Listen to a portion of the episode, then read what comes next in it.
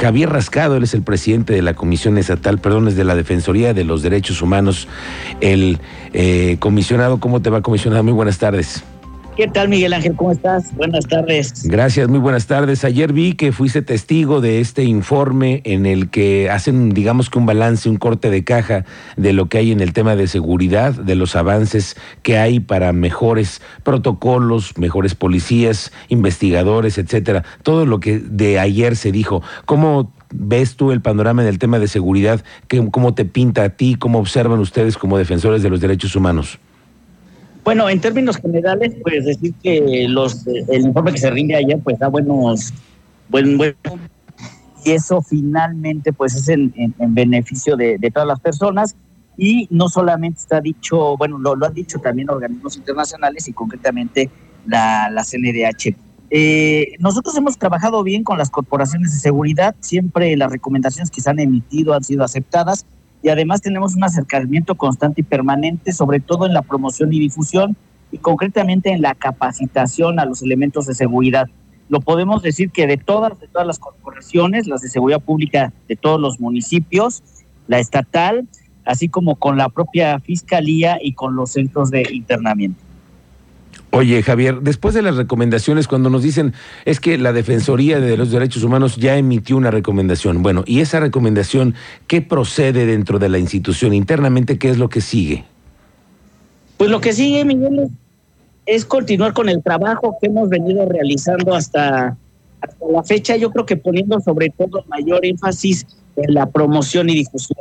Creo que es en lo que nosotros tenemos que enfocar el, principal trabajo. Yo siempre he apostado a generar una cultura por el respeto a los derechos humanos desde las autoridades para las personas que sepan los derechos que tienen y que se pueden acercar con nosotros. Tiene también proyectos muy interesantes como el del Centro de, Estudios e Investigación en Derechos Humanos. Si bien ya tenemos la Secretaría Ejecutiva que hace esa capacitación a todas, a todas las personas y a la ciudadanía, ahora podemos hacer un trabajo de investigación especializado, un propio sello editorial, tenemos publicaciones especializadas y el próximo año lanzaremos ya una convocatoria para nuestra primer maestría con un título propio enfocada principalmente a funcionarios públicos.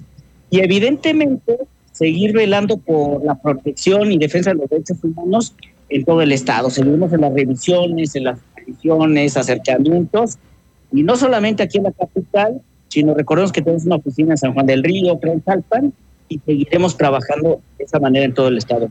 Oye, Javier, eh, como ustedes como defensores, eh, una parte es muy importante lo que me dices, el tema de la capacitación, eh, y hablando de, de, lo que van a ustedes emprender en los siguientes años para el tema de la maestría y toda la parte académica, dime una cosa, ustedes regularmente, cuando tienen ustedes capacitación a los funcionarios públicos, sobre todo los que están en la calle, los que atienden directamente a la ciudadanía, ¿cómo se está avanzando en esos proyectos? Pues es justamente parte de este, de este trabajo y evidentemente nuestras capacitaciones se enfocan atendiendo al funcionario público o a la persona que se dirige. Te puedo decir que en, términos generales hemos tenido una buena recepción de nuestras capacidades y creo que uno de los puntos que se decía ayer justamente en el informe es que se atiende con una visión de derechos humanos. Evidentemente no estamos exentos de las violaciones de derechos humanos, pero por lo menos creo que el, no ser un indicativo a nivel nacional, pues ya es una muestra de que hay avance. Sí, claro, el tema de no ser un indicativo, ayer lo decían, por ejemplo, en el caso de los centros penitenciarios, ¿no? Hemos eh, eh, escuchado que no, por ejemplo, no hay motines, no ha habido conflictos al interior de los penales, pero sí hemos tenido de pronto quejas, ¿no? De algunos eh, internos que han señalado temas, por ejemplo, el tema de la pandemia, recordemos que también fue un tema en el que se hicieron también presentes los internos, pero en fin, el, el asunto es que las cosas en, derechos humanos se van respetando medianamente. Déjame preguntarte algo, ¿cuáles de las instituciones que ustedes observan, de primero la Policía Estatal, la Secretaría de Seguridad Pública Municipal, que son los que tienen más elementos, igual que la Fiscalía, y luego se vienen las policías municipales de los diferentes ayuntamientos, pero ¿quiénes serían las principales corporaciones que encabezan la lista de los trabajos que tienen que verificar derechos humanos? Pues yo diría que concretamente las, todas las instancias, como tú lo mencionaste, que se encargan de la seguridad pública, porque evidentemente en este trabajo constante y cotidiano, pues se generan o se pueden generar violaciones de derechos humanos y además siempre se generan actos de molestia. Todas las quejas que, se presentan o, bien las, eh, las orientaciones que se realizan no necesariamente concluyen en una violación de derechos humanos, pero evidentemente así se percibe. Y además de las eh, instituciones eh, policíacas, te diría, bueno, de, seguridad en general, ya que también las instancias de salud, en CSEC también, pues evidentemente que hay una atención al público constante y permanente, pues también eh, es, es de los espacios que más acercamientos y quejas tienen. Claro, por ser también unas instancias en las que tienen directamente la atención al público, seguridad y salud.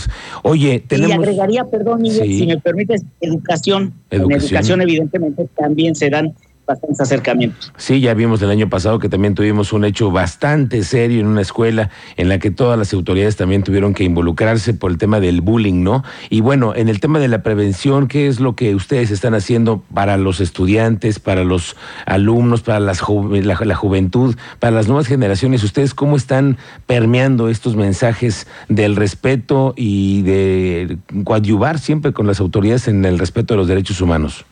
Fíjate que ahí es trabajo que, que, más nos enfocamos porque con todas las instancias educativas y en todo el municipio, ahí sí lo recorremos, por parte de la Secretaría Ejecutiva se habla mucho y se da una conciencia de la pluralidad, de la multiculturalidad, del reconocimiento y del respeto.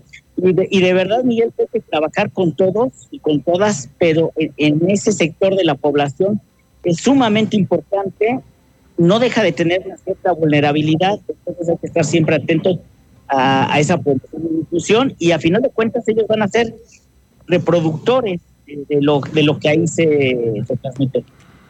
Claro, y además lo importante es también generarles la conciencia y meterles en la cabeza que hay que tenerle confianza a diversas autoridades, como este caso la Defensoría de los Derechos Humanos, para poder sentarnos ahí, platicar y decir las cosas que están sucediendo en la realidad. Hablando de ese tipo de contextos y de eh, eh, experiencias que ustedes llegan a tener en el servicio público, te quiero preguntar por algo muy claro que sucedió a finales del año en el tema del INDEREC. ¿Ustedes han tenido algo que ver en alguna investigación? Investigación en el INDEREC por temas relacionados con servidores públicos?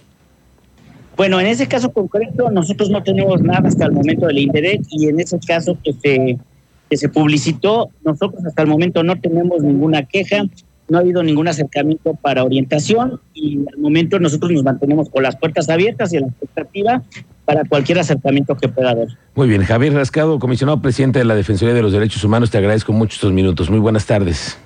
Gracias, Miguel Ángel. un abrazo. Gracias, muy buenas tardes. Ahí escucha usted a Javier Rascado, el defensor de los derechos humanos, acerca de lo que sucede en las diferentes corporaciones.